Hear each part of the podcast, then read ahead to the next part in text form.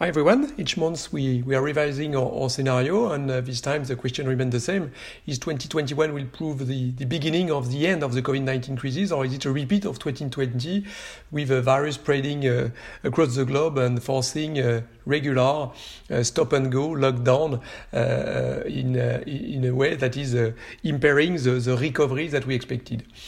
We remain of the opinion that 2021 will see uh, not the end of the COVID-19, but clearly some uh, some lasting reopening of, of, of the world, and that uh, not only Asia but as well Europe and the US will be at some stage, probably in the second part of this year, uh, able to reopen their economy economy and, and rebound.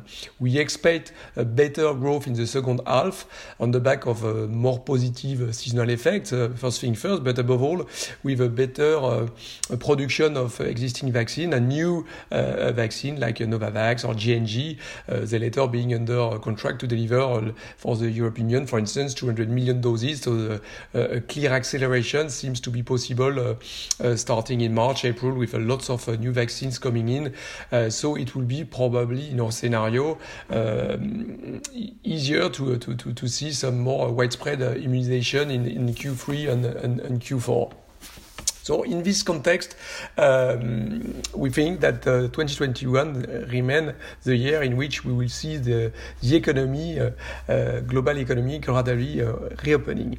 If we look at uh, the reason for that, first thing first, or the, uh, the, the, the um, the monetary conditions are clearly helping. Uh, we see that uh, one quarter of the developed world is uh, of the world, for sorry, uh, are enjoying negative interest rates. Uh, we do not see quantitative easing to stop anytime soon, and probably they will remain uh, unchanged this year, or same as last year. So sometimes central banks are a little bit bit on the back foot. Sometimes they're accelerating, and we see that the ECB, for instance, is clearly on some kind of spread control in, in this context. So monetary policy for 2021 uh, clearly uh, remaining super accommodative uh, again. Fiscal policy will continue to, to be very supportive as well. deficit are projected to be close to 9% of GDP at the worldwide level.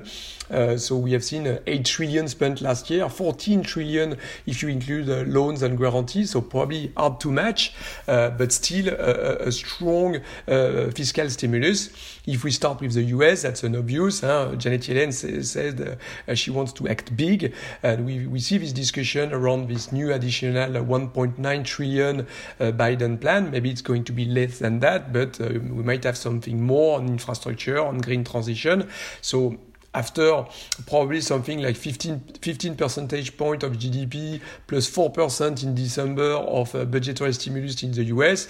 Um, if you take 1.9 billion, trillion, sorry, uh, it's already close to, uh, to 9 point of GDP. So it's, it's easier to, to, to imagine that the US economy will be rebounding quite strongly after minus 3.5 in 2020, which is not that bad for the US. It was less uh, a severe shock than in, during the, the great financial crisis.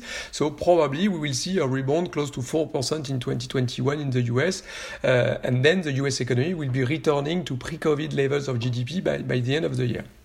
In Asia, well, we don't ch change much our scenario. We were still expecting uh, uh, this 8% uh, rebound that we, we, we, were forecasting last month already. Again, the Asia will be benefiting for the same factors, plus the fact that if we see the world, Europe, the US reopening more lastingly, probably it will help the emerging world, and in particular the Asian uh, world, and China will be no exception to that, uh, obviously. In Europe, after uh, 2021, which proved uh, slightly less bad than we are feared, uh, with a, a just published figure at minus 6.8%, then the 2021 rebound will be a little bit uh, revised downwards in our, in our view, uh, plus the fact that we see uh, some lockdown uh, continuing in the first quarter. think of Germany, for instance. So we, we are forecasting for Germany, for instance, a 3% GDP growth. Uh, German economy was less, less impacted in, in 2020, but we have this long, longer lasting lockdown than, than we expected. For Europe as a whole, we expect 4% in Europe, same, same number for, for France after Uh, uh, uh, 8.3% loss last year. Italy should be rebounding around 4.2% after losing 8.9%, and Spain, which was one of the most impacted economy after losing 11% last year, should be rebounding around 5.5% the big picture is that Europe uh, should not be back to a pre-COVID level before uh, the end of uh, next year on 2022 uh, only. We do not see big risk of inflation this year, um, so we expect uh, the interest rate to remain uh, very low. The central banks, like I said, uh, quite accommodative. So we, we maintain our target of 1.7% for the US 10-year yield and uh, minus 0.3% for the Bund. And in this environment, if we have low interest rate, uh, the earning yields on equity, uh, the inverse of CAPE ratio for, for the funds, should remain attractive. So what does it mean? It means that the TINA song, the, there is no alternative, will remain the, the probably the leitmotiv uh, uh, for the market, and uh, the equity should be holding up quite well in this context. Same goes for the credit. it will be still stimulated by uh, the liquidity injection of the ECB, uh, again, very much uh, close to, uh, to spread control, uh, but as well from uh, economic support measures to contain the default. And we have seen the default in, in the US and in Europe, in fact, last year, much lower than expected, much lower than expected by the, by the um, rating agencies. and we see, for instance, in France, a default rate down by 48% compared to 2019, so quite surprisingly.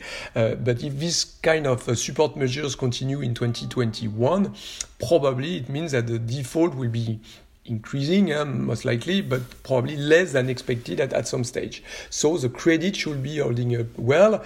No big changes in our forex scenario, and dollar, dollar should be losing ground against uh, emerging as the world and the trade is, is, rebounding.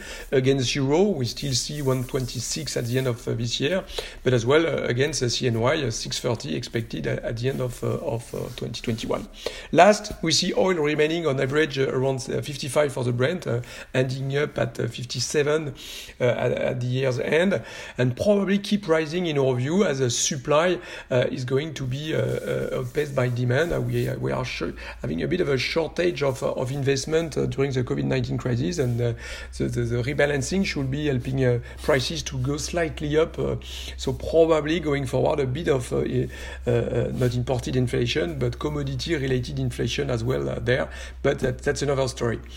so keep you posted. We will be updating that uh, next month as well, but slight revision uh, with a 2021 less bad, uh, and so a, a, rebound of 4% uh, in the US, 4% in Europe as well, and Asia still uh, the engine of growth uh, going into this year.